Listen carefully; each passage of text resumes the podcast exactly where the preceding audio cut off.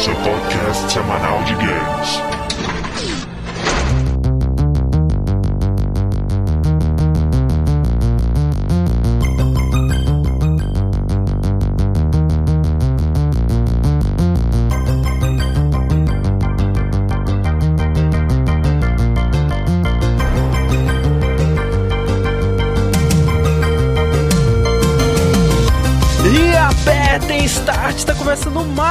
Round do podcast Downloading. Vamos lá para os nossos participantes.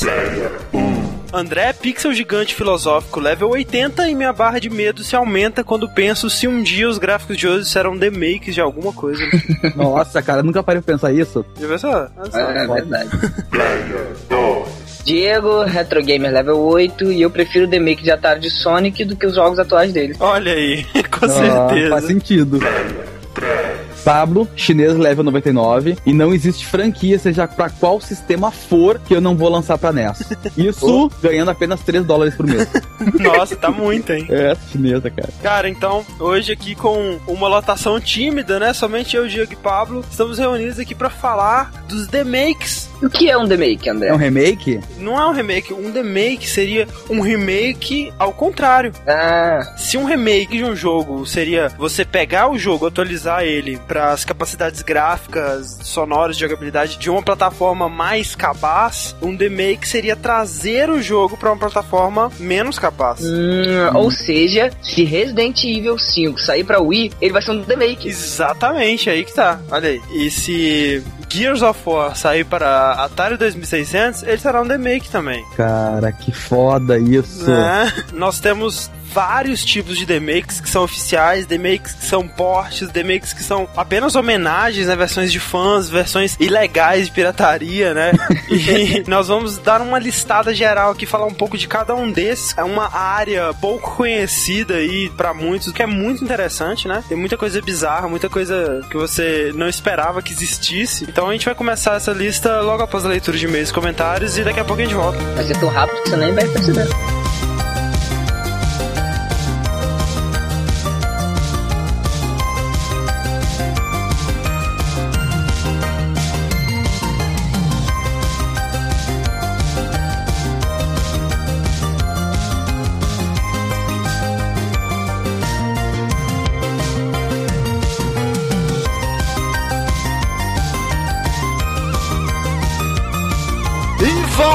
Para mais uma leitura de e comentários. Estou aqui com o Fred, o Diego e o Thiago. Olá. Oi. Olá. Antes de a gente começar aqui uh, os e-mails relacionados ao cast número 54, né, de jogos difíceis, vamos lembrar aí pro pessoal se unir e se juntar naquela força final para é. a última semana do prêmio Top Blog. Uhum. Última. Última semana, pessoal. Vamos votar. Cara, eu espero que, tipo assim, quem é ouvinte do download já votou há muito tempo, cara. É verdade, assim, no mínimo. É o mínimo mínimo que o cara tem que ter feito. Tipo, eu, que, que hoje em dia sou um ouvinte, eu já votei assim, desde a primeira semana. Olha só. Então, cara, o trabalho agora de vocês, como vocês já votaram, é recolher outros votos, é, cara. É sair na rua pegando votos desconhecidos. É, é, exatamente. Sobre esse pedido do prêmio Top Blogs, primeiramente eu queria agradecer a todas as pessoas que me deram parabéns, né, pelo meu aniversário que aconteceu semana passada. Foram três páginas, quase quatro páginas de scraps do Orkut, né, de ah, parabéns. Só. Eu respondi a todos pessoalmente. E eu espero, sinceramente, que todas as pessoas que investiram tempo me dando pedidos de parabéns, escrevendo textos para mim, entrando no CUT, também já tenham se dado trabalho de votar no prêmio Top Blogs, né, cara? Porque, por favor, né? Tipo, já, já é na hora já. Né? É Até porque, se você quiser dar parabéns pro Fred no ano que vem, é melhor você votar, que senão o Fred vai morrer. Lembre-se disso. Verdade. A prova disso é o e-mail que o psiquiatra dele, o Fábio, pois mandou. É, né? é, né? Temos um e-mail relacionado a isso, é. bem legal. Olha só, o Fábio Moraes diz o seguinte: Olá, downloaders. Bem, eu sou o Fábio e sou o psiquiatra do Fred. Temo pela saúde mental de nosso amigo. Ele começou a desenvolver uma segunda personalidade que ele chama de Sir Frederick. Acho que ele pensa que é um paladino do WoW, sei lá. Ele está com um desejo de achar que todo mundo é zumbi com F-Virus e ele quer comprar a espada do Kratos e sair decapitando todo mundo de acordo com o pensamento: ah, se for zumbi ele morre, se não for zumbi não vai virar. Por favor, pelo amor de Deus, pelo amor de Kratos, votem no download logo. Não sei por quanto tempo os remédios vão segurar a sanidade dele. Um abraço, adeus, sai. É verdade, cara. O Fred está, É verdade. tá numa É situação verdade. E a última vez que, que os remédios não funcionaram, cara, foi, foi um momento marcante, assim. Eu ainda sinto o cheiro do sangue no meu quarto, sabe? Olha aí. E eu já limpei muitas vezes aqui. Vamos lá então para os e-mails relacionados ao Cast 54, nosso cast de jogos difíceis, né? Do Cast 68. Algumas pessoas acharam que ele ficou muito curto, né? Mas é um tema que a gente pode repetir várias vezes. Talvez ele tenha ficado muito curto pro padrão atual de casts que a gente tá lançando, mas ele não é um cast curto em si. Ah, deu, deu mais de uma hora, né? Aham. Mas eu acho que o pessoal re- deve ter reclamado é porque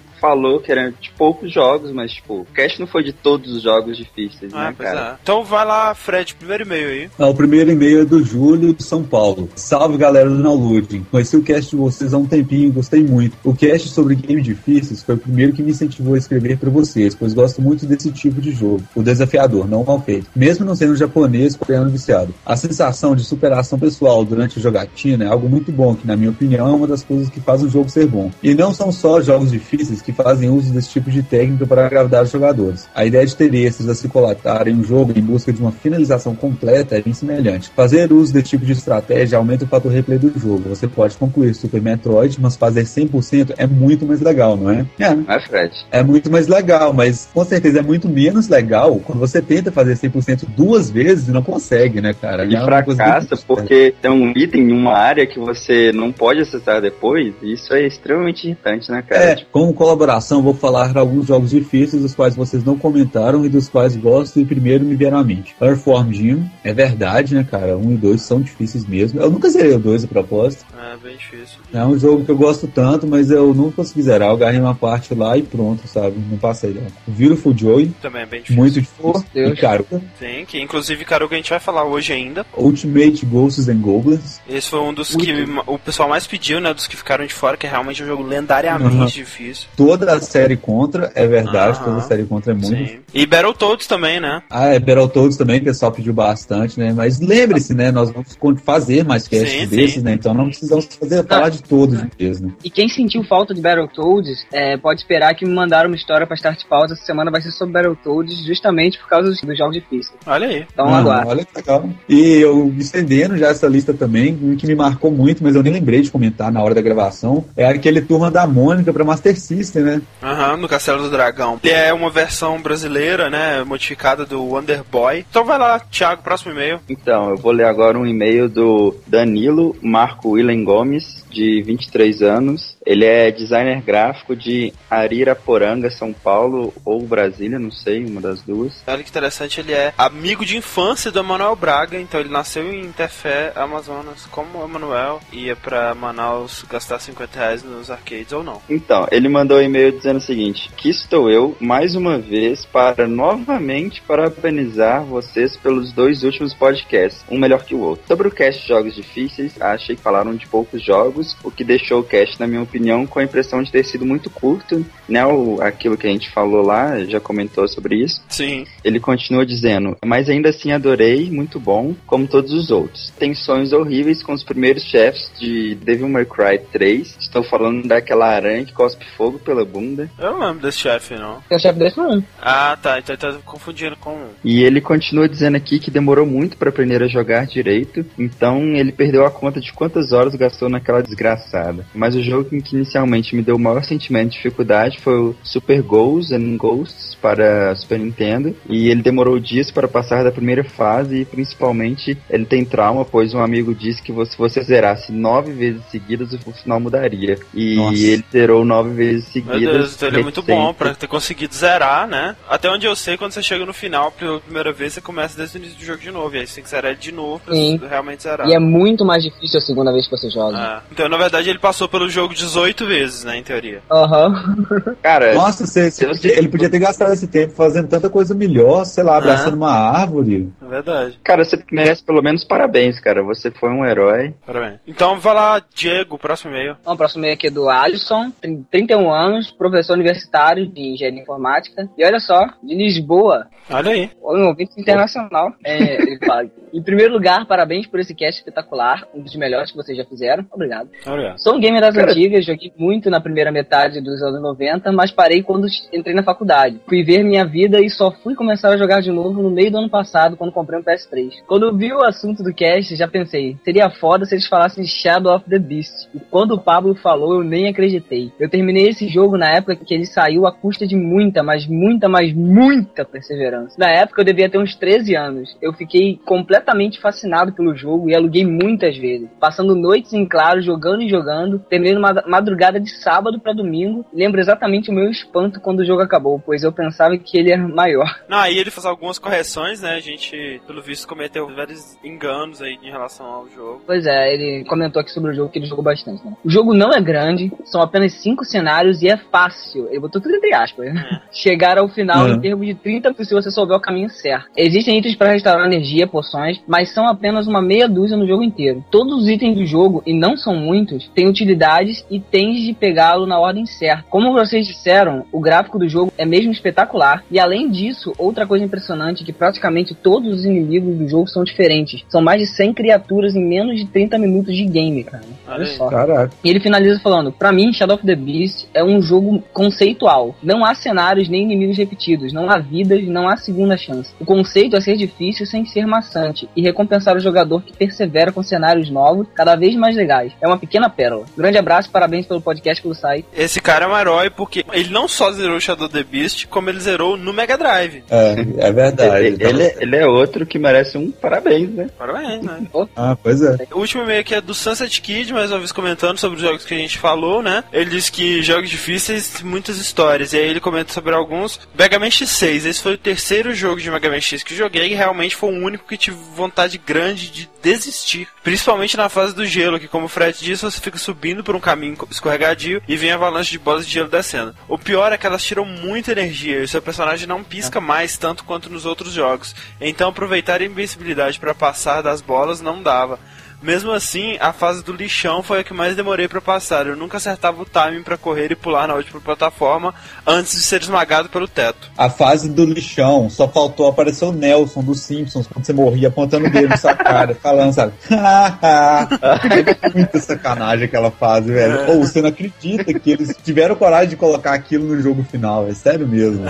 Ele diz: Tive que parar de jogar por dois dias, pois meus olhos já estavam ficando ressecados de tanto tentar e não passar daquela fase. Metal Gear Solid: A maioria das pessoas não sabe disso, mas tanto na situação de descobrir o códec da Mary, quanto para descobrir como matar o Psycho Mantis, se você ligar para o coronel muitas vezes, ele vai dizer os dois, tanto o códec quanto o modo de matar. No Psycho Mantis, ele até diz para você esperar enquanto ele arruma alguma solução, então é só você continuar ligando para ele de vez em quando que ele vai dizer para colocar o controle na segunda entrada. Olha só. Mas foi como eu disse, né, cara? A minha maior dificuldade na época com Metal Gear foi porque eu não sabia inglês também, cara. Pois é, algumas pessoas não entenderam, né? Tipo, ah, como assim Metal Gear é difícil? Não é difícil? O que a gente contou nesse cast não foi falando sobre os jogos, a gente teve jogos que a gente falou que eram realmente muito difíceis, por eles serem bugados, por eles serem desafiantes, e teve também aquele lado que a gente contou as histórias nossas experiências com o jogo, sabe? O que que a gente sentiu dificuldade? Não Isso, foi só é. que o jogo realmente era difícil. Histórias particulares. Isso ficou muito bem explicado, né? Quando Ficou, a gente foi verdade. falar de algum jogo e tal, né? Mas então, continuando aqui, porém, os únicos que eu realmente considero difíceis de roubado são Mortal Kombat 2, 3 e Ultimate e Super Street Fighter 2 Turbo. No Mortal Kombat, a CPU usa os seus comandos para contra-atacar com 100% de certeza, o que é roubado, já que a CPU não deveria saber o que você faz, se quiser se manter algum nível de realismo. Então, se você pular para qualquer lugar, o inimigo vai dar um pulo neutro e uma voadora. Cara, isso é verdade, cara, no Mortal Kombat, velho. Isso é um merda. Sabe quando o carinha só pula pra cima, assim, não pra frente e dá um chutinho no ar? Aham. Cara,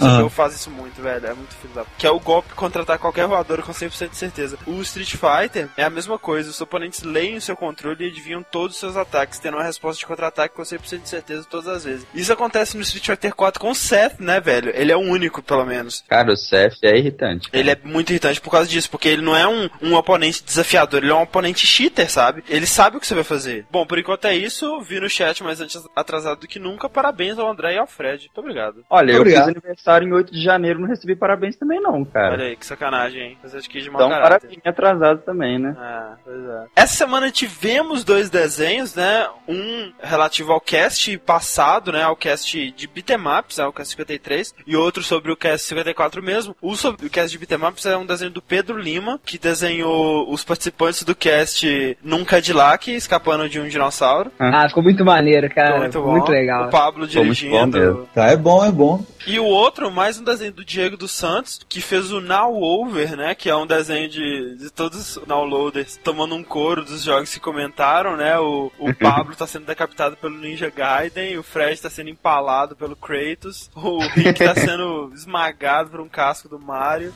O Diego tá sendo rendido pelo Snake e o, o Fernando tá sendo metralhado pelo Dante e eu estou num cavalo com várias facas vindo na minha direção, ficou bem legal.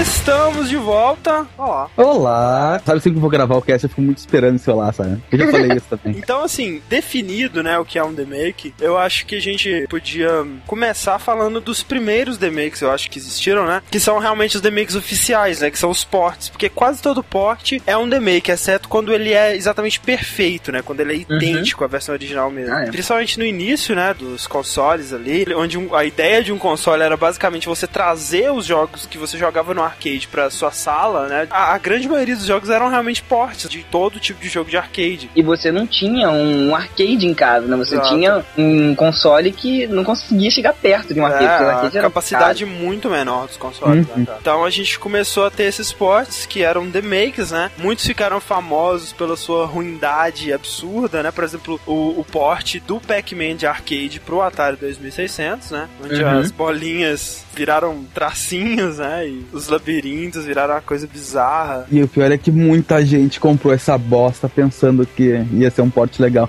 Mas já tinha que se fuder mesmo. O cara que vai comprar um videogame por causa de Pac-Man tem mais que morrer, né? Não, mas essa era a ideia, né? Os caras muitas vezes nem se preocupavam em fazer um jogo fiel ou bom, porque eles sabiam que só por ter já o nome já ia vender, né? Ah, Uhum. com certeza. E isso se confunde muito porque muita gente acha que muitos games nasceram no Atari. Pois E é. não foi isso, né? Porque assim, é como aqui no Brasil, a gente nunca teve grandes casas de arcades, né? Realmente, cara, aqui nós não tínhamos, como no resto do mundo, eh, lojas de arcade de verdade, né, cara? Aqui a maioria dos arcades ficavam na rua, num lugar podre, cheio de office boy É. querendo te suprar, né, cara? Cara, o Ah. Moon Patrol pra mim, eu achava que a versão de arcade era uma versão melhorada, né? Era um remake Pois da versão é. de Atari, sabe? Uhum. Outro, por exemplo, que eu joguei muito na minha infância, que era o Zaxxon, que eu, estudando pro cast eu descobri que o arcade também veio primeiro, sabe? É, e ele sofreu um- uma redução foda pra passar pro Atari, né, cara? É, a do Atari tu voa em cima de uma árvore, cara. Tá. Não, o Zaxxon era Nossa. um jogo com um gráfico muito impressionante, que tinha uma visão isométrica, cheia de detalhes, assim. E o de Atari é uma visão por cima, né? Parecendo um River Raid, por exemplo. Ah, muito ruim. E tempo depois, quando saiu o Zaxxon pro Master System, ele é do Aham. caralho, velho. Inclusive tem a versão com o óculos É 3D, né? verdade. Um que você talvez nem tenha jogado no seu Atari, tenha conhecido ele talvez pelo Nintendinho, que é o Double Dragon. Eu, pelo menos, não cheguei a jogar ele no Atari, que teve um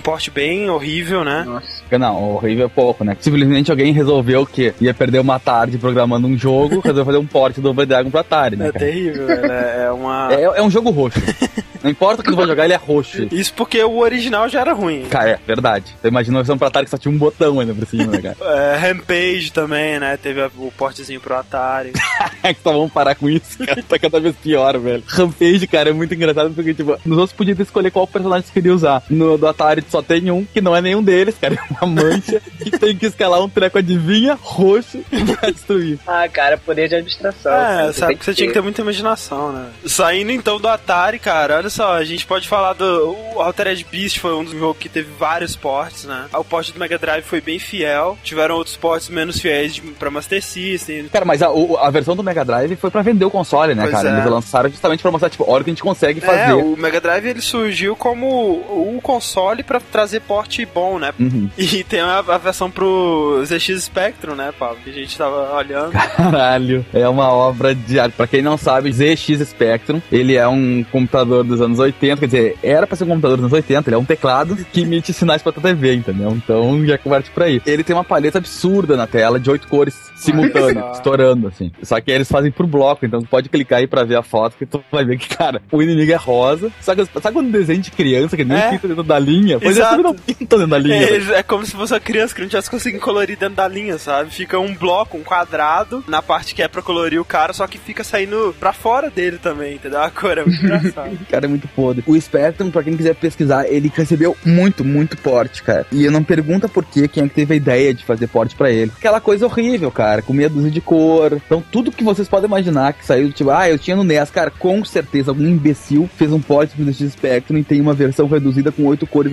cara. É muito babado. É, outros que ficaram famosos pode estar o Mortal Kombat 1, né? Pois é, que foi outro jogo pra vender console, né, de Mega Drive. Ah, é. Foi um dos jogos que mais venderam, né, o Mega Drive, porque numa época que todo mundo já tava encantado com o Super Nintendo, o porte do Mortal Kombat pro Super Nintendo foi uma decepção, né, porque o que que você mais queria? Sangue, né, era o grande diferencial do jogo. E a versão do Super Nintendo, por causa da política da Nintendo, não tinha uma gota de sangue no jogo, né. Dá, isso era muito decepcionante, cara. O, o do, o do Mega Drive tinha tudo, só que você tinha que fazer um códigozinho, né, na tela de abertura. Outro jogo de arcade que teve um porte bem fiel no Mega Drive, mas que no NES teve um porte terrível, foi o Strider, né? O Strider de NES é péssimo. Cara, tu acredita que eu nunca consegui jogar a versão do NES, É cara? mesmo. Mas além desses ports, a gente também tem ports que pegam jogos de consoles para sistemas menos capazes ainda, que são os portáteis, né? No caso do Game Boy, tivemos muito desse tipo de jogo com a série Mega Man, por exemplo. A série Mega Man inteira. Pra cada jogo do NES tinha uma, uma versão correspondente no Game Boy, né? Que eles diziam que era outro jogo, né? É, mas claramente era o mesmo jogo, sabe? Era, Era, era. as mesmas fases. Aí é legal até. Esse tipo de porte eu acho que é, é aceitável, cara. É, é aceitável até perder um pouco da qualidade por você ter ele portátil, né? É verdade. Os de luta, né, cara? Os Mortal Kombat da vida aí, cara, quando Pois isso. é, sempre tem, Portátil. né? É verdade. Cara, Sempre eu tenho um? Mortal Kombat pro Game Boy, cara, e é a Caralho. coisa mais idiota que alguém já resolveu portar. Outros remakes, né, quando o jogo ele não pode ser portado do mesmo jeito, eles dão um jeito de dar uma enganação, por exemplo, como que a gente comentou no caso do Max Payne, né? O Max Payne de Game Boy Advance, né? Uhum. Que ele recria o jogo exatamente igual, né? Os mesmos cenários e tudo mais, só que numa perspectiva isométrica, né? Ah, sim. Outro caso de remakes oficiais, assim, né? É quando você vai passar de um console pra outro console com menor capacidade, porque esse console, digamos, é mais popular. Isso aconteceu muito aqui no Brasil por conta da Tectoy, né? Nossa, a Tectoy é dona de fazer. Cara, se teve uma empresa boa no Brasil, foi a Tectoy. Não, é uma empresa admirada lá fora, né? Colecionadores é maluco por coisa da Tectoy, né? E pagam caro, cara. Eles É. adoram, eles adoram. E engraçado que a gente tira sarro, que, ah, não, mas sai Master System, não sei o quê. E os caras ficam loucos querendo comprar tudo, cara. e ju- justamente, por causa dessa sobrevida que a Tectoy deu no Brasil, muito jogo que nunca deu a- as caras pro, pros consoles da SEGA, ou sei lá, ou deram as caras no Sega Saturn, eles aparecem em consoles como Master System Mega Drive, sei lá, 10 anos depois, né? E ah, alguns remakes interessantes que eles fizeram, né? Duke Nukem 3D pro Mega Drive, né, cara? Ficou horrível, mas é um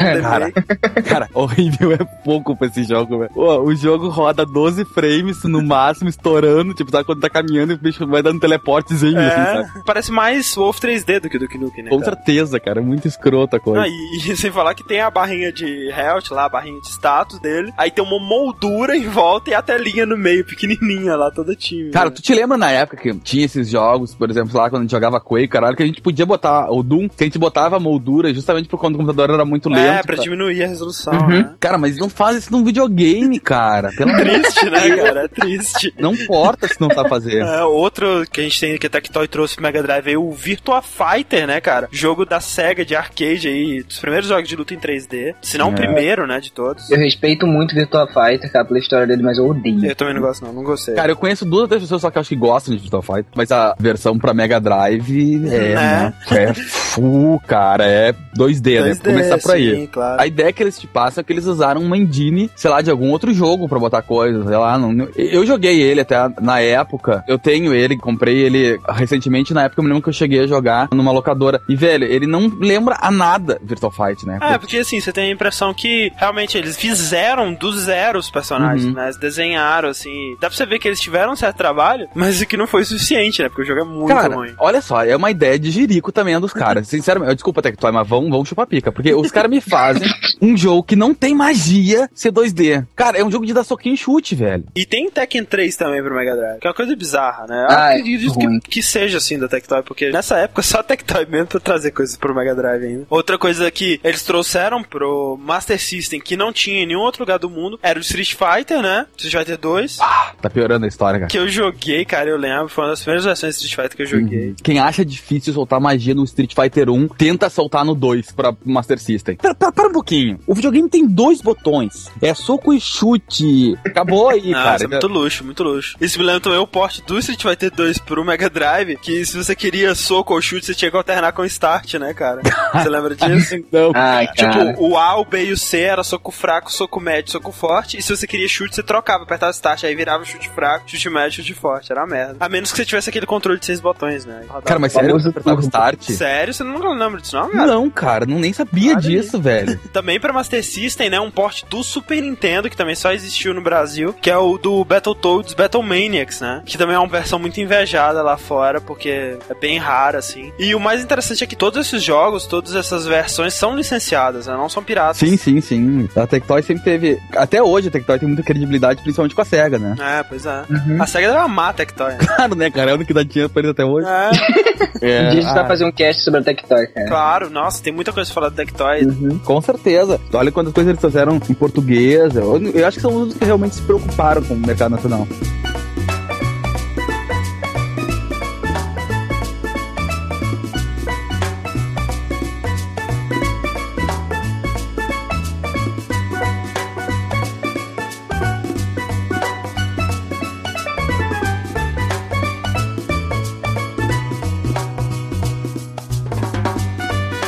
Então vamos para os demakes realmente interessantes aqui, que são aqueles que se você tem, você deveria se envergonhar. são os demakes piratas, né, cara? Ah, não fala isso, cara. Ah, ó, tá tirando mérito do próprio dos chineses, cara. Os caras ganhando 3 dólares, comendo lixo e faz isso. Sabe o que eu acho mais impressionante? É porque assim, na China e também Taiwan, Hong Kong, esses lugares de chineses, é a China, É a né? China. Também, de modo geral.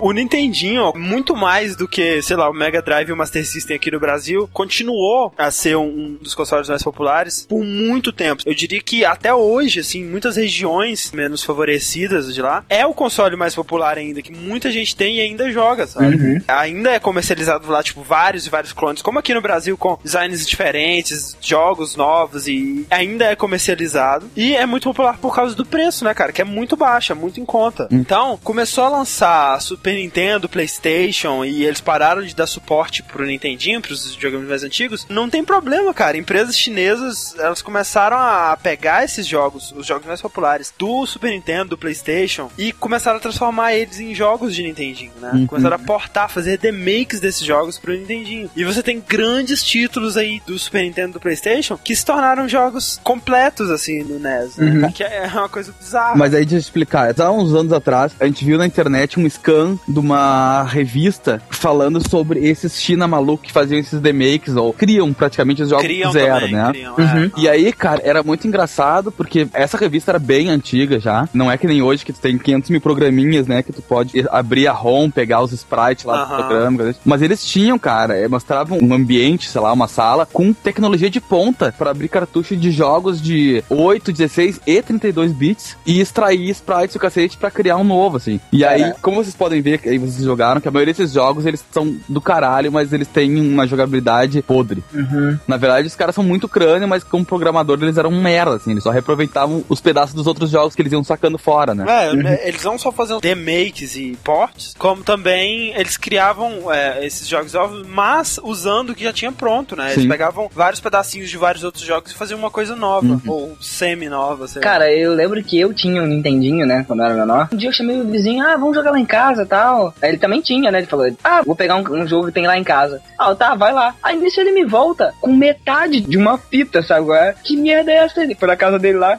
Aí eu vi o videogame dele, cara. Ele parecia muito com o meu Nintendinho, assim. Só que o desse Ah. encaixava por cima. O meu cartucho entrava no dele, mas o meu não, porque o meu não dava pra enfiar. Aí o Mario dele tinha nada a ver com o meu, sabe? Era um jogo totalmente diferente. E foi a primeira vez que eu tive contato com pirataria na minha vida, sabe? Não, e sem falar naqueles cartuchos, né? Que eu acho que todo mundo teve, que era, sei lá, 600 em um, Pô. sabe? Tinha- Aham. Era aquela coisa, ia jogar o clone do Mario lá, aí tu tinha lá, sei lá, Super Mario Bros. Aí passava 70 jogos, tava escrito New Hyper Super Mario Bros. Aí tu entrava, era o Mario começando da fase 3, tá ligado? É, era tipo É. isso. Como assim? Então, olha só, alguns desses jogos, né, que a gente teve no NES, né, começando aí pelos mais comuns, né, de mais óbvios. Street Fighter 2, né, a gente teve um porte excelente pro NES, que provavelmente se a Capcom fosse fazer, talvez não ficasse tão fiel, assim, ficou muito parecido com o do Super Nintendo. A gente tem Pokémon, né, Pokémon Red, Pokémon Yellow, portes do Game Boy pro NES, que também tá bem fiel. Um que é muito assustador, cara, que você vê vídeos dele assim, você fica abismado, que é o Donkey Kong Country, né? Esse realmente é absurdo, cara. Esse é ficou foda. muito bom, cara. Ficou muito bom. Ficou com um gráfico quase igual, assim, do Super Nintendo, né? E eu achei estranho, cara, porque a movimentação do- dos macaquinhos lá, né? Cara, tão ótimas, sabe? Tá ótimo. A jogabilidade parece estar É, boa. tem coisas que, tipo assim, não, não, não ficaram fluida quanto acontece no Super Nintendo. Mas eles se preocuparam até em manter esse tipo de animação, sabe? Quando você passa da fase, até o, o Didi dá, faz aquela dancinha dele lá. É, coisa que ele não faz no jogo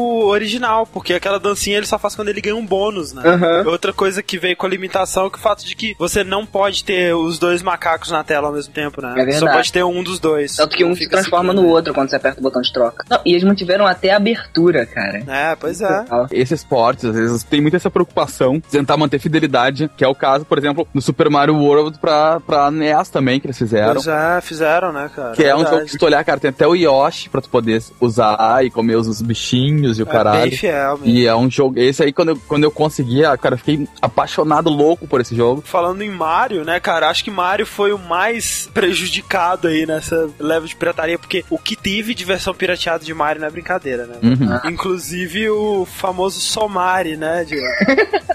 Eu acabei de rir quando eu achei esse negócio na internet, sério. Cara, é foda, cara. É tipo o Sonic Uhum. protagonizado pelo Mario, sabe? É. é o jogo Sonic 1 com o Mario com as botinhas do Sonic como protagonista, sabe? e ele tem todas as habilidades do Sonic. E por incrível que pareça, cara, existe o inverso, se chama Sonic Jam 6. Não tem nada a ver com o Sonic Jam de Sega Saturn, mas é a coisa mais bizarra do mundo, cara. Ca- Olha a música. Como assim? Ele, ele pega o cogumelo de cor? É, ele começa com o Knuckles, aí ele pega o cogumelo e vira o Sonic. Caralho, velho.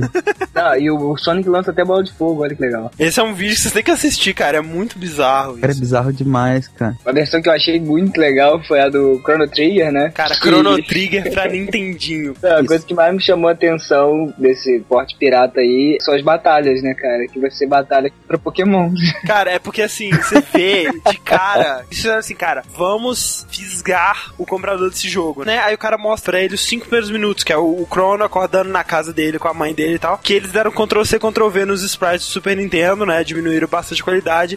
O Chrono ele tem cabelo preto, sabe? Tem as cores bem diminuídas e tal. Mas aí, cara, quando você sai de casa, você tá no mundo Pokémon, cara. Eles pegaram os sprites do jogo Pokémon Red, sei lá, de Game Boy, e fizeram o mundo. Então, assim, você sai de casa pra ir pra feira lá, Millennium Fair, você não vai pro World Map. Você tem uma estradinha lá Pokémon que te leva pra lá, sabe? e aí você vai andando, assim, aí tem a, a parte lá da máquina que transporta a coisa pro lugar e chega a Marley lá. E aí você vê que claramente que eles criaram um cenário com a- os sprites de Pokémon e deram Ctrl-C, Ctrl-V nos sprites da máquina lá e colocaram lá no meio, sabe? E o engraçado é o que o Diego disse, velho. Os inimigos, tem muitos inimigos que são Pokémons, cara. São os sprites do Pokémon mesmo. Esses chineses, cara, eles têm uma fixação por RPG de turno, cara, que, por exemplo, eles foram portar o Naruto de Game Boy, né? Game Boy Advance. O Naruto RPG tá falando, ele? É, É, esse mesmo. e aí, assim, as partes de historinha, né, de andar, assim, eles fizeram igual, sabe? Tá bem fiel o gráfico. Só que aí chega na hora de batalhar e aí virou batalha de turno, lá Final Fantasy também, sabe? Ah, aham. Eles têm uma fixação nisso, velho. Eles fizeram um porte, cara. Acredite se quiser, velho. De Diablo. Eles têm a cara de pode chamar de Diablo, cara. Inclusive na capa fala que é Diablo 2, hein? Dois, é, na primeira. É. é. o segundo. E, cara, de Diablo não tem absolutamente nada. Se bobear, é um jogo qualquer aí, um RPG japonês desconhecido que eles pegaram e mudaram só o nome, sabe? Eu não reconheci, mas virou um RPG japonês que você vai andando na vilazinha e você sai, tem Handle Battles e aí tem a porra da batalha lá de turno. Normal. Chegaram a jogar o Tales of Fantasia pra Não. NES? É a mesma coisa, cara. Eles pegaram um RPG qualquer lá que eles devem ter de pronta. Tu vai tudo feliz pras batalhas random. É aquela bosta, aquela tela preta, Aham. os bonequinhos e o inimigo do outro lado, que nem Final Fantasy, que nem, sabe, de turno. É tudo assim. Eles fizeram um portezinho do Zelda Minish Cap, que dizem eles que é o Zelda Minish Cap, e a porra do jogo, quando você encontra o inimigo, vai pra tela de batalha, fundo preto, e o pessoal é fixado nisso, não consegue fazer um jogo que não tem aí. Bizarro. E vende, né? É, vende. Cara, eu acho que o The Make chinês mais bizarro e mais famoso que a gente tem é o, o Final Fantasy VII. Nossa. Cara, eles fizeram Final Fantasy VII pra Nintendinho. Isso é uma coisa inacreditável. Não se sabe exatamente quando isso foi feito, quanto tempo durou a produção desse porte. E o mais bizarro é que você não sabe quem foram as pessoas que fizeram, velho. Então você imagina aquele monte de, de trabalhador realmente escravo, sabe? Programando uma sala escura por meses e meses. Porque, querendo ou não, cara, é uma coisa que deve ter dado um trabalho desgraçado, sabe? Você analisar o jogo original e refazer ele no engine de um Final Fantasy antigo, Uhum. né? Um Final Fantasy 3, sei lá, por E exemplo. uma fidelidade de cenário também muito boa, cara. Vamos ser sincero. Aquele início descendo do trem, toda a sequência de ter que explodir o reator. Tá certo que o reator é uma cabeça de um dragão. Não, Mas fora é, isso. Pois é, isso aqui é bizarro, porque assim, você tem que adaptar na sua mente, né? Porque a cidade que você começa é obviamente medieval, sabe? Não tem nada de futurístico ali.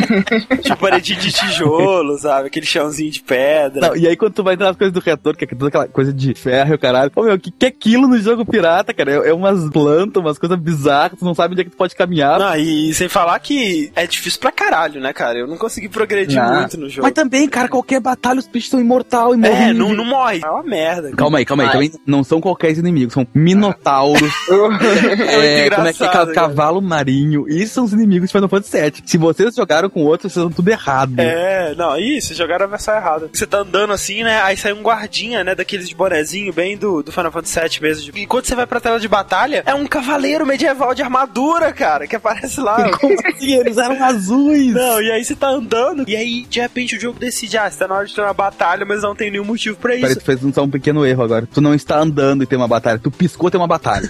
aí tu vai ficar 40 minutos pra matar o bicho. Mas esse remake aí de Final Fantasy VII deve valer uma fortuna, né? Deve ser tão raro que eu nunca vi pra vender. Agora, a única informação que eu tenho é que muitos desses remakes, e muitos mesmos, na China tu encontra balaio, claro, né? Algo em torno de 200, 250, 300 yuan, yuan, que é a moeda deles lá, e que isso não dava dois reais pra gente, aí. cada jogo, assim. E, e diz que lá eles vendem muito balaio com milhares de cartuchos, pega e leva, sabe? Caraca, tu compra um pastel, tu ganha um, né? Teve até um pessoal de um outro fórum de, de NES dedicado a- NES NES brasileiro. Archive. Isso, ele mesmo. Conseguiram um contato na China, uns 4 ou 5 cada um entrou com 30 reais e compraram um de jogo. E dizem que, assim, as pessoas que conseguem ler em chinês, eu acho que até tem um, um projeto de tradução desse jogo pra inglês, né? Já tem, tem e já saiu. Já saiu, é? Eu joguei ele em inglês. Pois é, já. e dizem que a história é bem fiel, né? Assim, vai do início ao fim, conta a história toda mesmo de Final Fantasy VII. Eles se preocuparam horrores com a parte, acho que sim, ah, já que a gente não pode dar os gráficos portados numa qualidade melhor, pelo menos na história,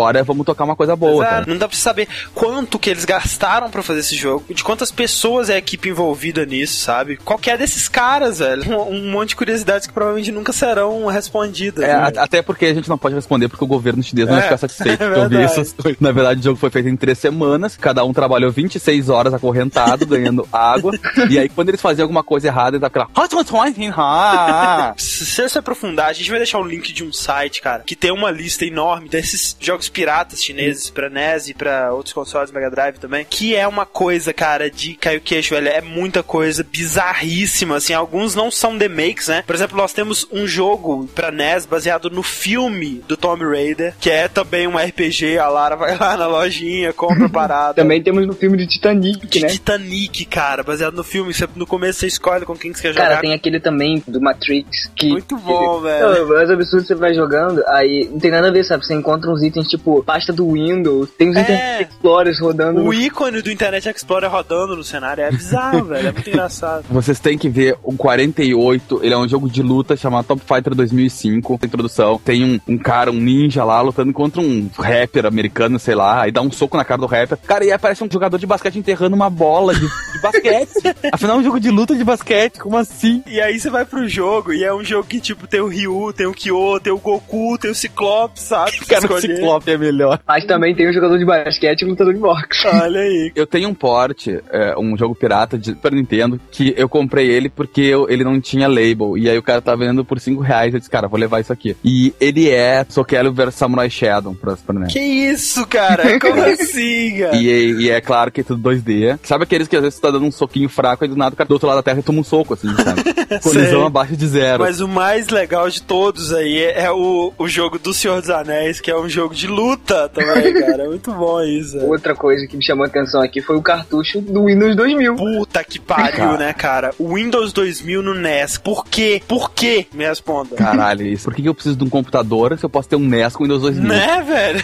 Qual o sentido, cara? Será que ele salva os seus textos, assim? E se salva? o que que você faz? Você tem uma apresentação de PowerPoint, né? Você tem que fazer um trabalho de escola. Aí você leva o Nintendinho pra sala de aula, liga ele na TV, põe o cartucho.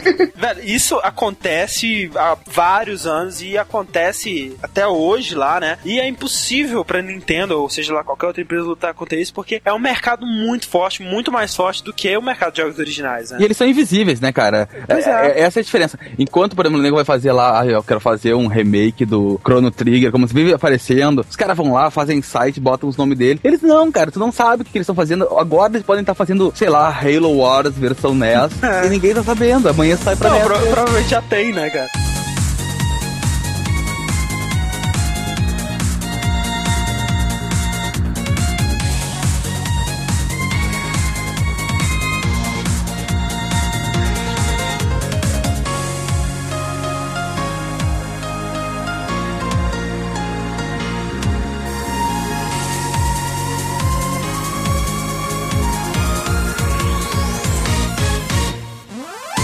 Então vamos lá, cara, pra parte mais legal, de acordo com o Diego. né? Eu acho. Que, olha só, a gente falou então dos jogos oficiais e os jogos piratas, né? Aí a gente vai falar agora do que fica aí no meio, né? Que são os jogos feitos por fãs, né? Jogos feitos por entusiastas, por programadores independentes. Desocupados. E não só pra Desocupados. vender, né? E não É. só pra poder ganhar dinheiro. É, e são homenagens, porque é, é bom pra ele praticar, né, como programador, pra quando ele for tentar fazer uma coisa dele mesmo. Uhum. E é bom também pra ele promover o nome dele, né, cara? Porque é muito mais fácil você chamar atenção pra algo que já existe do que pra algo totalmente novo. Esses remakes, né? São mais aquela coisa do cara nostálgico, sabe? Aquela vontade de, de querer voltar a jogar, talvez. Um, Exato. um jogo que não chegou a ser concebido na época que ele tinha um Atari. É muito interessante, principalmente pra quem viveu essa era, né? Principalmente geração 8 bits assim, porque você joga o jogo que você joga atualmente, né? Com gráficos daquela época, e aí você meio que tenta imaginar como seria naquela época se esse jogo existisse,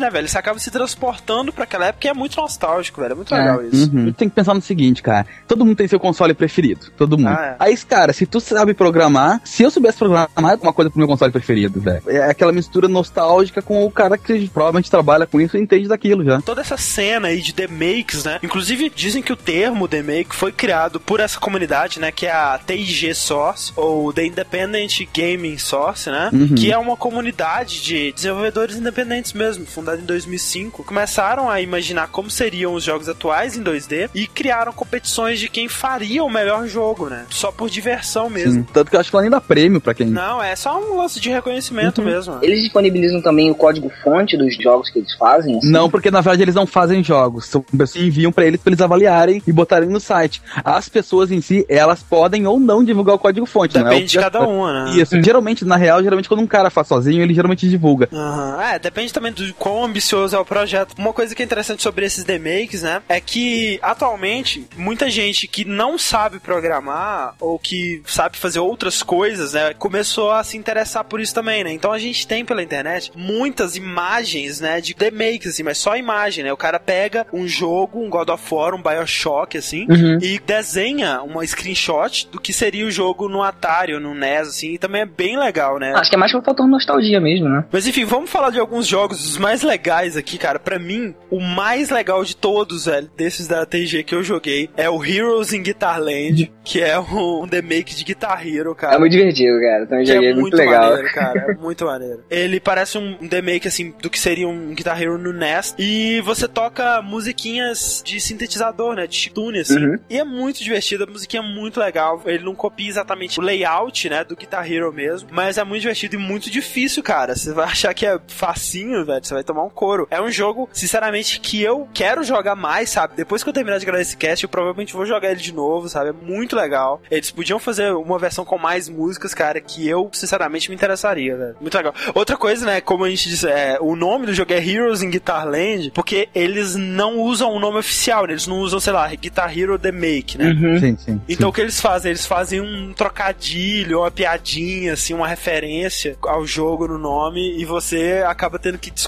qual que é o jogo, né? Isso também é bem legal. Uhum. Eu joguei o The Pad Hero, que é a versão pra NES do Guitar Hero, né? É um The Make também, É um né? remake muito, muito legal. Ele é um, um Guitar Hero que tu toca no controle do NES, ou seja, tem dois botões, mas eles fizeram umas combinação louca, por exemplo, pra direita e A, pra esquerda T. tá. Então isso já supera tranquilamente o número de possibilidades do Guitar Hero normal. do Guitar Hero. E aí ele tem quatro músicas, Michael Jackson, Guns N' Roses, enfim. E aí, cara, é impossível o jogo, é impossível. cara, começa a ficar a descer uma cascata e tu vai apertando feito uma bicha louca, cara. E não consegue. Cara, me dá muita agonia. Eu não consegui, juro, não teve uma música que eu consegui ir bem, assim, sabe? A parte boa dele, na verdade, é que tem a parte do listen, que tu pode só ouvir a música, e aí ele fica fazendo a sequência sem errar nada, tá ligado? Ah, tá. Você pode Pode fingir que fingir, você tá jogando. foi- foi o que eu fiz. Ah.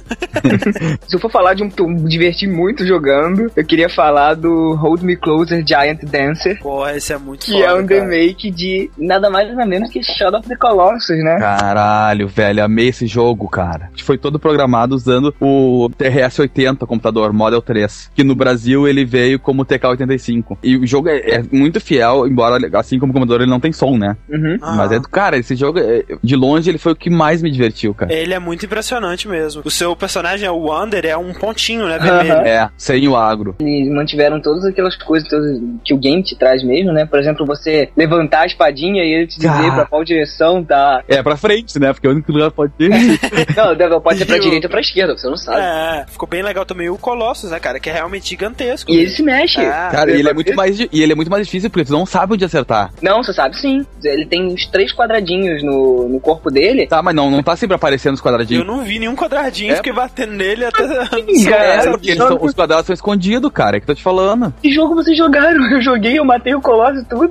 Olha só, eu vou mandar pra vocês aqui, eu tirei um, um screenshot agora. Vê se não tem os pontos fracos. Aí não tá aparecendo, cara. Tá branco tudo. Não? Que isso? Como assim? Tem Ah. um na perna esquerda e tem um no braço direito. Ah, tá. É por causa de. Ah, caralho, cara. Onde é que é tá porque é vendo, por causa cara? de contraste é do monitor, cara. Se eu virar minha cabeça no monitor, eu consigo ver. Olha, Era- tá.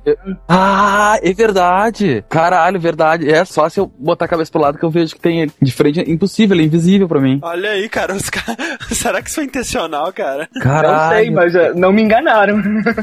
Caralho, é 3D. Uh, que loucura, velho. Uh, agora eu Olha vejo, agora eu não aí, vejo. cara. Agora eu vejo, agora eu não vejo. Caralho. Aí você tem que escalar com aquele seu pontinho vermelho nas partes onde tem a, a- vamos dizer, é verde, né? É, como Isso. se fosse a parte peluda do Colossus. Exatamente. Tem também aquela barrinha como se fosse de estamina, né? Que o cara Ah. tá aguentando pra se pendurar no, no Colosso ainda. Isso. É igualzinho mesmo o Shadow of the Colossus. Na visão, do, assim, um remake, né, cara? Ele conseguiu transportar o conceito do jogo e mostrar que talvez, né, cara, Shadow of the Colossus daria certo mesmo naquela época, Com né? certeza. Seria um bom jogo. E esse não é o único remake de Shadow of the Colossus, né? Tem o Shadow of the Bossos, que é mais plataforma, assim, que você já tem o, o Under já com a aparência dele no jogo, é um spritezinho maior. Mas esse, sinceramente, eu achei bem fraco, assim, não curti. Eu não consegui entender direito os comandos dele. É, eu não entendi direito o que tinha que fazer, eu não, não curti tanto, assim. Eu achei que o Hold Me Close Giant Dancer, ele trouxe uma jogabilidade mais simples e captou melhor. Um dos que eu mais gostei também de jogar do TG foi o Sexy Seaside Beach Ball. É muito bom, cara. Cara, quem aí teve a oportunidade de ter um Xbox deve se lembrar, ou então quem não teve também procurou o vídeo na internet Com até certeza. hoje. Com certeza. Ah. punheteiro desgraçado que ouve esse programa, né? Ah, ele é um remake do Dead or Alive Extreme Volleyball, Aham. que era o jogo de vôlei com as mulheres do Dead Não, não, não, não. Jogo de vôlei não, jogo de soft porn. É, é, isso.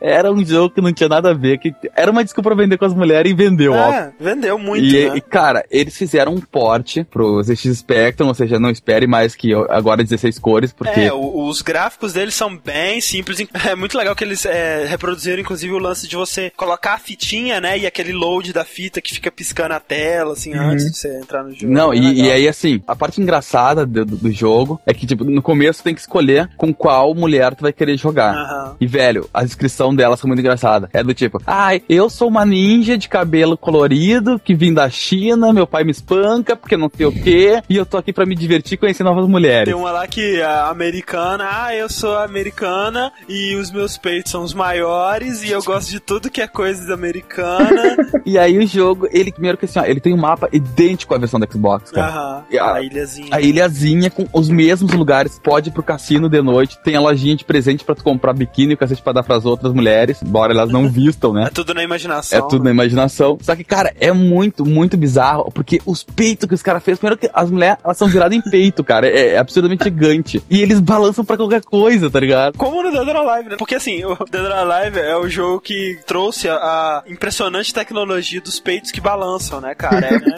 Assim, a jogabilidade na parte de vôlei, pelo menos foi a única coisa que eu joguei, é legal, né, cara? Ficou divertido, assim, de você jogar, sabe? Ah, ele é, ele é simples de jogar, ele é fácil. Querendo ou não, a programação dele ficou tri boa, assim, porque o lance de tu jogar pra acertar a bola, a velocidade da bola, isso foi muito legal, cara. É, ficou bem legal. Meio que tira um sarro do Dead or Alive e ainda faz um jogo divertido, né, cara? Bem legal. É, dá pra se masturbar um pouquinho, assim. Como assim?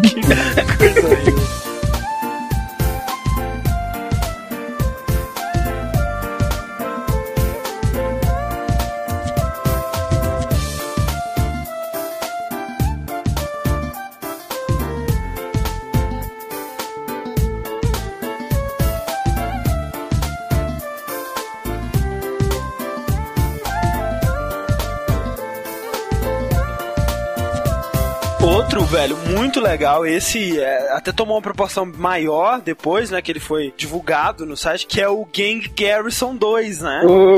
Ô, cara, puta, que jogaço, hein, velho. Cara, olha só, Game Garrison, né? É um trocadilho aí para Team Fortress 2, da fantástica Fawcett Software, né? Ao invés de Valve. é, ao invés de válvula é a torneira. e ao invés de Steam é Smoke, né? E, cara, eles reproduziram tudo muito fielmente. É um Team Fortress como ele seria se ele fosse 2D, exatamente, sabe? É tudo muito fiel, cara. É foda, cara. O que mais me chama a atenção do Game Garrison 2, primeiro assim, cara, é, a reprodução dele é perfeita. Coisa de poder escolher blue, red lá e os personagens é idêntico. É, não, todas as classes estão E idênticas. cara, vocês jogaram de engenheiro, cara? Não. Ô, velho, engenheiro tu tem o menuzinho pra construir as coisas, dar upgrade, as mesmas coisas. É, não, é tudo igual, sabe? O- Até o cenário, assim, sabe? O lance do time azul ser mais tecnológico, o time vermelho ser mais fazenda, né? E o melhor, né, cara? Dá pra jogar mesmo online, né? Com Dá pra jogar online, cara. Embora a gente não tenha conseguido, né? Tá uma bosta a conexão dele pra achar online, mas eu acredito que funcione muito bem quando está funcionando bem, né? Pois é. Porque parece um pouco também com aquele CS 2D, não sei se vocês chegaram a jogar. Nunca joguei. Com a diferença de que o CS 2D, ele é visão de cima, né? E esse é como se fosse um jogo de plataforma mesmo, de lado. Uhum. Ah, legalzinho CS, cara.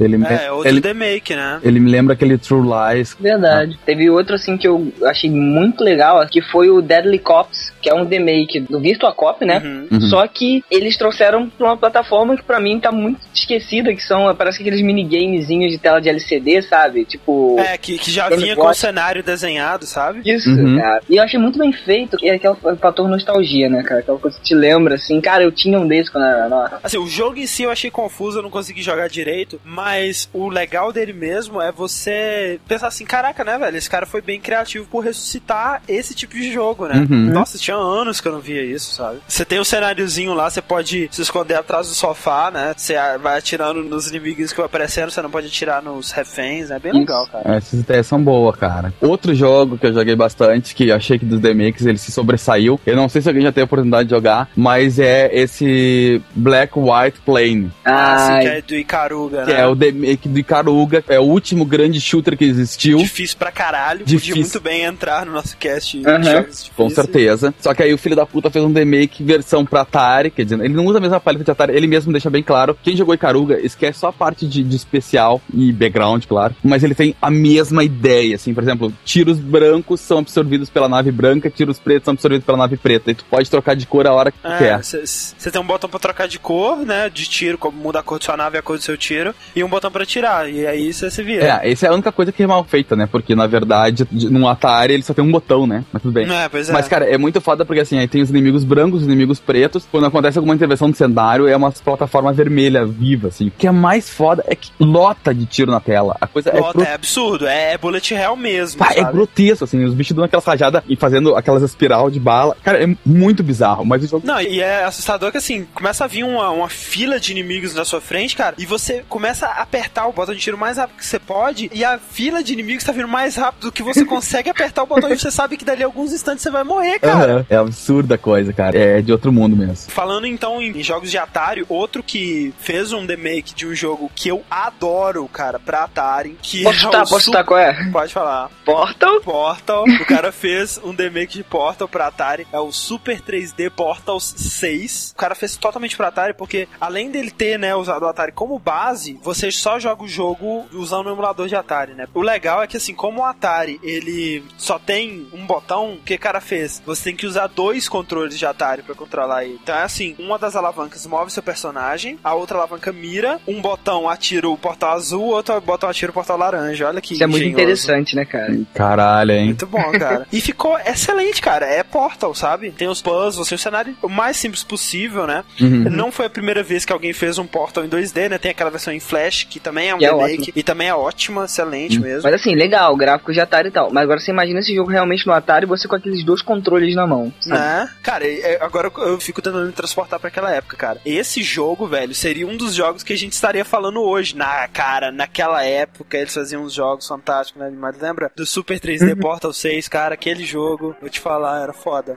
Porque é um, é, ele é um conceito sensacional que funcionaria muito bem no Atari, né? Você não precisava realmente dos gráficos que você tem hoje, sabe? O cara conseguiu reproduzir o jogo exatamente como ele era. Aham. Isso que é foda, sabe? Verdade. Já que você tá falando de representar tão bem assim, eu queria falar do Fable of Griselda, que é, ó, como vocês devem estar imaginando, é o Zelda, né, cara? De Nintendinho. Só que ele, assim, ele é todo feito em ASCII, né? Ou seja, você Isso. usa aqueles símbolozinhos toscos lá que você... É, é que nem se você lembram desse tipo de jogo no cast da 3D Realms, né? Como Cross, né? Uhum. Que é aquele cenário todo feito em texto, né? O, o Link é uma carinha feliz. Exatamente. Mas os cenários, cara, são muito, muito parecidos com aqueles. Ah, é, são idênticos. Ele recriou a cada pixel, ele substituiu por uma, um caractere, né? De, de Uhum. ASCII. Nisso ele recriou os cenários com perfeição absurda, sabe? Cabe a você só, por exemplo, abstrair os inimigos e tal e imaginar o que, que eles seriam, né? Foda. Achei muito legal, cara. Esse, É, esse vale a pena pra mim. Vale, vale. Eu não sei se o jogo tá completo, né? Aliás, na maioria desses jogos que a gente tá falando, muitos deles não estão completos. Eles dão ideia de como é que ficaria, né, cara? Isso. A ideia deles não é fazer um Não é porte fiel, completo, é. exato. Outro jogo que achei excelente de se jogar foi o Soundless Mountain 2. Puta merda. muito legal. Um remake do Silent Hill 2. Perfeito, cara. É muito Cara, impressionante. até o andar lento do cara, ter a coisa da neve e tudo. Aí eu fui andando, aquela lerdeza total. E ele reproduziu cada coisa que tem no jogo, a história tá totalmente Tudo, reproduzida. tudo. Tu tem o carro Porque parado. Começa tudo. no banheiro, aí você fica olhando no parapeito lá e começa a falar que recebeu a carta da mulher. Aí os nomes são todos trocados, né? Assim, pra. Sim, tu vai caminhando, tu anda pelo cemitério, tu encontra a guriazinha que perdeu Isso. a família. Chega em Silent Hill, você começa a ver os rastros de sangue assim no chão, e aí você vai naquele lugar meio em construção que você achou raro. E aí tu fica meio que viajando na história e tentando fugir, e aí começa a brotar zumbi por tudo. Eu, eu tava vendo uma entrevista com o carinha, pra você ver o, o nível de, de, de qualidade desse jogo. Esse é um jogo excelente, cara. Você tem que Aham. jogar. Eu tava vendo uma entrevista com o cara que fez, né? Dizer que ele passou várias, várias horas, assim, assistindo o jogo, né? Silent Hill, pra ele ir anotando o que que ele tinha ali que pegar de mais importante, que caracterizava o jogo, né? Por exemplo, isso que o Paulo disse desse andar lento, né? Esse clima tenso, arrastado, assim, do jogo, né? E outra coisa, que ele tava tentando reproduzir a câmera do Silent Hill, que é uma câmera ruim, né? Mas que acaba sendo mais um elemento do jogo que te dá tensão, porque muitas vezes você não tá vendo o que você queria ver. E uma coisa que ele fez com isso é que a câmera, muitas vezes, ela não segue o personagem totalmente. Então, você começa a andar e aí você vai ver se tá na pontinha da tela, sabe? Isso te dá um medo, porque você não sabe exatamente o que tá na frente. Isso é foda. Não, e a trilha sonora do jogo também ficou muito foda. também. Tem outro também, que é o Noiseless Mound, que é outro remake de Silent Hill, só que esse do 1. E o cara fez como se fosse um point and click, um adventure, né? Dos anos Ficou 90. muito maneiro também. Isso. Ficou muito bom também, cara. Outro jogo que me surpreendeu, assim, não por ser bom ou por ser ruim, mas simplesmente por ter tido alguém que quis fazer um remake dessa porcaria. Um remake do Custer Revenge, cara. Puta que pariu. Caralho. Olha. pra quem não lembra, Castle Revenge é aquele jogo pornô, né, de Atari 2600, que você controlava aquele xerife, né, coronel, assim, que ia, né, até a Índia desviando das flechas que caíam pra, né, enfim, como que você faz um remake de um jogo de Atari 2600, né, velho? O cara conseguiu, ele teve a manha, ele fez como se fosse um jogo da época do Pong, né? Preto e branco, é um bloco com uma varinha saindo e outro bloco com uma varinha entrando, né? O encaixe ali. Então, você vai andando pra frente, vai caindo umas setinhas, assim, uns risquinhos, você tem que desviar. E aí você chega lá e aí fica fazendo movimentinhos, assim, e vai dando ponto. Aí você tem que Você desviar vai das cantar uma musiquinha. É, cara, como assim, né, velho? Tem gente com muito tempo livre, assim. Eu não vi esse jogo, cara. Olha só, é, é- aqui, ó, quer ver, Pablo? Manda ele. General Sherman's Redemption. Caralho, cara. Muito tosco. Então, outro que eu achei bem divertidinho foi um remake de Katamari Ah, que fizeram também. Mas tem dois, né? Tem um que é preto e branco e tem um colorido. Isso. Ah, eu só vi o preto e branco e é muito ruim. Assim, eu, eu achei os dois legais, assim, sabe? Aham. Ah, puta que me pariu. Primeiro que tu não sabe o que é um catamar aquilo. Tu tá enrolando uma coisa qualquer. É, eu não sei, cara. Aí tu fica pegando umas celas, uma, uns de infinito lá, umas É. coisas nada a ver, e te manda pra outra coisa quase igual. Cara, eu me- aquilo ah, me deixava vesgo, velho. Esse daí, ele tem essa ideia um pouco distorcida do que, que é o jogo Katamari, sabe? Mas o outro que é coloridinho lá, que é mais bonitinho, É o Let's Roll Up. ele segue exatamente, sabe, a ideia do Katamari. Parece até o King of the Cosmos lá, sabe? E outra coisa que eu achei legal é que, pra quem já viu a capinha do. Acho que We Love Katamari, que tem uma casa de telhado roxo, Isso. toda tosca. O gráfico do jogo segue esse estilo de visual. Tem até essas casinhas no cenário e tal. Isso é bem legal. Ah, legal. Não, e à medida que você vai rodando a Katamari, ela vai aumentando, você vai podendo Sim. postar em outras coisas também, dar coisas maiores, e você também tem tempo. E Aham. o King of All Cosmos, ele até te sacaneia no final lá. Filho da puta, eu tenho pesadelos com o King of All Cosmos. e com a virilha dele. É. tá, então agora o próximo que eu vou puxar é de uma franquia que eu adoro de paixão, que é o dos jogos que eu permaneço jogando até hoje, é o que tem mais tempo, que é o World of Warcraft. A Gamers University fez uma versão de make The Molten Core, que pra quem não conhece, World of Warcraft é uma dungeon muito foda que tem no jogo, muito difícil. Eles fizeram um remake só dessa parte pra tu jogar no Atari. Olha só. cara. Alguém aqui se lembra do Adventure, aquele jogo de Atari que era um quadradinho? Aham, é. Cara, é- segue a Ah. mesma coisa. Ele é idêntico ao Adventure, só que tu joga com dois personagens. E aí vem a parte legal. Tu pode jogar ou com os dois personagens simultâneos, tu controlando os dois, ou, se tu tem um amigo, cada um joga com um personagem. Se você tem um amigo, isso é muito importante. No meu caso não tinha, né? Joguei sozinho com os dois. Meu último amigo me deletou da live.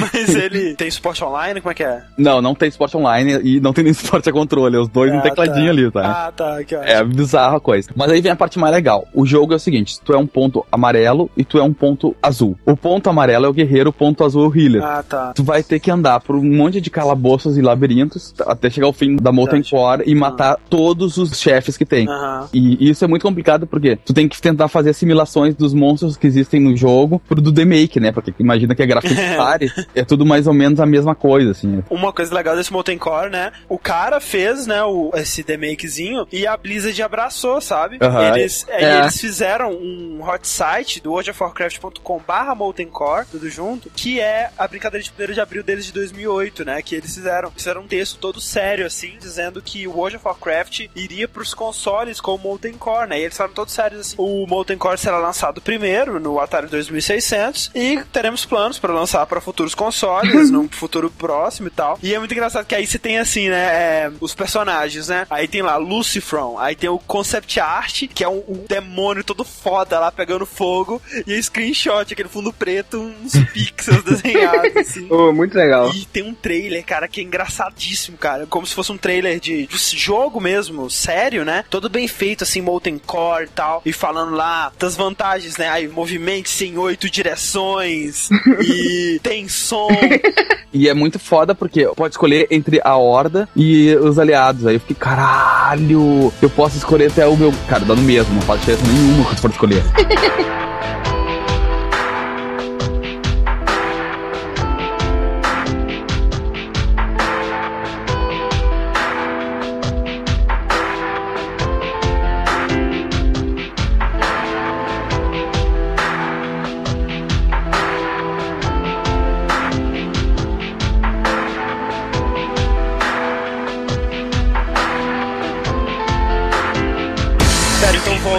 pros jogos em ASCII, né? Um outro que eu comecei a jogar sem saber exatamente qual que era e descobri assim na hora eu achei foda, que é o Disaster, né? Que é o, o Crysis, cara. É o, o remake de Crysis, que é muito foda. E, e aí os cenários, assim, as missões, assim, pelo menos até a parte que eu joguei, tava bem fiel mesmo, idêntico ao Crysis, porque você cai na água, né? E aí você tem que ir pra praia e depois você tem que procurar os seus amigos na floresta, aí você encontra o carinha pendurado na árvore lá e tal. Só que o engraçado é que ao contrário do Crysis, né, que vocês são soldados americanos que vão matar coreanos, vocês são coreanos e vão matar americanos, sabe? E, o jogo ele tem uma certa complexidade, porque você tem que andar, por exemplo, nas fases stealth, né? Se os carinhas te verem, Isso. Você tem a, a Nano Switch, né, do Crysis, Uhum. e você tem ela no jogo, sabe? Você tem um botão que muda a função, né, de armor pra stealth, pra velocidade, pra poder e Tem tal. isso? Tem, cara. Caralho, você muda que lá foda, no botãozinho, muito foda. Caralho, que foda, não sabia disso, não. Teve um que eu achei muito legalzinho também, assim, mais assim pelos puzzles que ele trouxe, que foi o Super Maria Cosmos. Ah, sim. The Make de Super Mario Galaxy, né, com algumas modificações. É, você encontrava uma mulherzinha lá, né? E assim, quando você abre o jogo, ele te mostra duas telinhas, assim, como se fosse um DS, sabe? É. E você tem como se fosse uma canetinha, né? Pra você ir guiando ela em volta dos planetas. É, ele pegou o conceito básico, assim, do Super Mario Galaxy e desenvolveu a partir dali, né? Sim, sim. Se você vai jogando, você vê que não tem tanta semelhança com o Mario Galaxy, assim, né? Mas assim, a ideia praticamente do jogo, assim, os puzzles, é você achar a chave, né? E levar Isso. até a fechadura. É. Guiando com a canetinha. É, ficou bem legal. Achei, achei bem legal, assim, mais. É como se fosse um jogo de DS mesmo. Sim, exatamente. Acho que ele é meio zoado, porque quando você consegue abrir uma porta, ele fala congratulation pra você. É, eu acho que é como se fosse uma tradução tosca, sabe? All your base are belong to us, né? Com, é, congratulation. E tem outro, né, baseado também no Mario Galaxy, esse já tentou pegar pelo menos mais próximo ali o conceito, mas pra um sistema muito inferior, né, não sei se é Atari, mas Uhum. você tem vários círculos, né, você é um pixel que fica preso, digamos, na gravidade desses círculos, que seriam os planetas, Uhum. E aí tem um pontinho laranja rodando pra esse que seria o Goomba. e você pode pular em cima desse pontinho e também você pode pular pra outros planetas. E aí, ah, se você estiver perto o suficiente, a gravidade deles te pega e você fica nele. Não, e o mais legal é que os planetas eles giram de formas diferentes, né? Então, se você pode pular Ah. pra um e ele tá se movendo pra outro lado, você acaba se enganando e correndo pra cima do Goomba, sabe? É, o controle inverte, dependendo da, da órbita do planeta, digamos. Bem legal. Legalzinho. Cara, o meu próximo jogo é o seguinte: apareceu antes da TG, ganhou grandes proporções e eles resolveram terminar o jogo de vez, que é o GoldenEye 2D. Olha só, não, não joguei esse. Nossa, gente, vocês têm que jogar. Ele tem até site próprio. Cara, ele é um porte do GoldenEye pro Game Boy. E não é o Color. Caraca. E é absurdo, gente, é absurdamente fiel ao 64, tirando que ele não é em primeira pessoa, óbvio, né? Mas as fases são idênticas, tu tem que destruir os sete alarmes, tu tem que pular de, no, no- no final, pular de bang jump da primeira fase. Aham. E é tudo em SD, os gráficos são soberbos pro Game Tô Boy. vendo, cara, tá excelente mesmo. É um jogo que, cara, se tivesse na época, eu compraria rindo e feliz. A dificuldade, ela é muito alta, muito alta. Só tem uma vida e tu perde vida pra cacete no jogo. Ele roda no Windows, ele não é um, um marrom. E ele fica com a janelinha pequenininha no meio da tela, como se fosse um Game Boy mesmo. Bah, é, é sensacional esse jogo. Ah, que foda, dá o link aí então. Eu quero fazer só uma pergunta. Você tem como usar um lápis como arma? No lápis, como assim? Cara, a AK, aquela é, metralhadora do GoldenEye do 64 é um lápis, cara. Ai, verdade, cara. Então, saindo um pouco aí do TIG, né? Um jogo que foi feito como comemoração dos 20 anos do Mega Man foi o Mega Man 7 versão 8 bits, né? O cara pegou todo o Mega Man 7, todos os chefes, todas as fases e fez como se ele tivesse sido feito pro Nintendinho, né? Com aquele Mega Man com cara de batata e tudo. Ah, cara, sabe? esse ficou muito legal. Ficou muito legal, cara. Se você não sabe que o Mega Man 7 foi feito pro Super Nintendo, você não acha que esse é um, um remake. Ficou perfeito, sabe? Ele não tem aquela fase inicial, né? Que é aquela Ah, é parte verdade. lá que o É. Dr. Willy foge. Eu acho que isso é até pra deixar mais parecido com os Mega Man de NES, né? Porque esse lance de fase inicial começou com o X, na verdade. É. Mas quando você entra na fase, sabe? É igual, cara. Igualzinho, igualzinho. idêntico. Mas, ô Diego, tem outro Mega Man aí também, né? Um remake. Cara, eu não sei, cara, se realmente foi um demake ou se foi um vídeo feito, porque eu só achei o vídeo no YouTube, mas tá aí o link também, que é um Mega Man pra Atari, cara. É, cara, muito, muito, bom. legal, cara. Já Sério um que saiu isso? Caralho, velho, que bizarro. Cara, e, e falando em, em remakes desses jogos clássicos pra Atari 2600, tem um do Sonic, cara, que é hilário, velho. Eu não sei se tem o jogo completo, velho, mas eu queria muito jogar ele. porque como o Diego disse na apresentação dele, velho, tá bem melhor do que os jogos atuais do Sonic. Cara, o vídeo é muito engraçado, velho. Chega o Sonic, ele pula, pega duas argolinhas, cai num buraco, aí acaba o vídeo. Muito bom, velho. Outro jogo que eu me apaixonei pra jogar. O jogo é uma merda, cara. Tem a pior jogabilidade que um jogo pode É ter, terrível. que é o Bootleg Bash, que é um remake do, do Smash Brothers. Ah, é. Remake de um jogo terrível, né? Só podia ser terrível. Não, pá, peraí, André. Smash Bros. Então Odeio, fala odeio. Smash. Sabe que eu defendo o André até o fim da minha vida, né, cara? Eu concordo com ele nessas partes que a gente tem um gosto muito parecido. Ah, claro. São Cara, poucas pessoas que detestam. Não vou fazer nada, cara, mas Cara, eu gosto Tu muito. gosta de Smash Bros, tu gosta de. De Donkey Kong, Donkey Racing. Kong, tu... Não é Donkey Kong Race, não, tá É, tu É, gosta Mario Blast, lá. É, o Mario Blast, tu tu é fanático. Então, esse jogo, cara, imaginem se fosse lançado. Cara, eu não, não- acho que não sei nem se é pro NES aquilo, cara. É um híbrido, é. é um 8 bits, né, É cara? um 8 bits melhorzinho que o NES, assim, um pouco. E tu pode jogar com até três personagens, não é quatro, mas tudo bem. É. Tem o, o Link, o Mario. É, mas o engraçado é que o Mario, ele é tipo Karl Marx, assim, ele tem uma barba, sabe? É como se fosse um comunista mesmo. Parece o Lula. É, parece o Lula, na verdade. O Pikachu é muito engraçado. Cara, o Pikachu é um cachorro, né, cara? É um cachorro com de porco, cara. O Pikachu parece que tá com AIDS, É, cara. ele é muito engraçado. O Link, ele tem um arco que não dá flecha. Não dá flecha, conseguia tirar. Outro que eu achei sensacional, assim, o conceito, né? Como seria The Sims no Nintendinho 8 bits, né? Você controla um personagem na sua casa, né? Ele realmente tentou transportar todos os conceitos de The Sims para um sistema simples como o NES, né? Porque no NES você não poderia ter esse sistema de vizinhança. Você tem você mais algumas pessoas na casa, né? Você não escolhe quem. E aí você chega perto da pessoa, a pessoa te dá raio, ou aparece um balãozinho de um assunto que ela tá falando. E lá em cima tem as barrinhas de necessidade, né? E você tem que ficar preenchendo elas. E também de vez em quando aparece a morte, assim, você tem que fugir da morte, sabe? Na casa e tal. Chama Red Man. Esse jogo, eu, eu lembro que eu quase fiquei com depressão jogando esse negócio, porque as barrinhas desciam muito rápido e aquela música que toca, cara.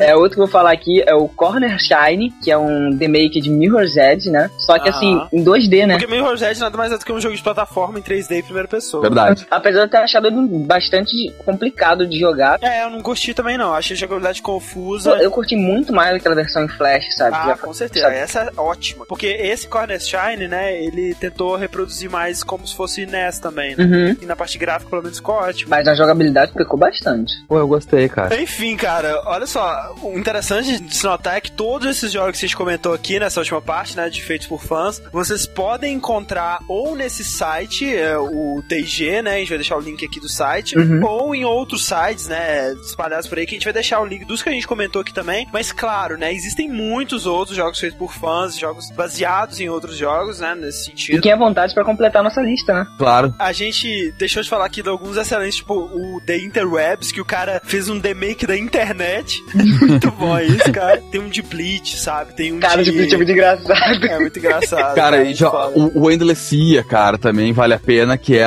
aquele do Endless Ocean pra Wii. Como o Diego disse, sinto à vontade de completar a nossa lista, né? Joga tudo que tá lá, que um deles vai te agradar. Se souber de alguma coisa diferente, passa que eu adoro remakes. Amamos os chineses. Então é isso aí, cara. Até semana que vem e game over. No mais, nada mais.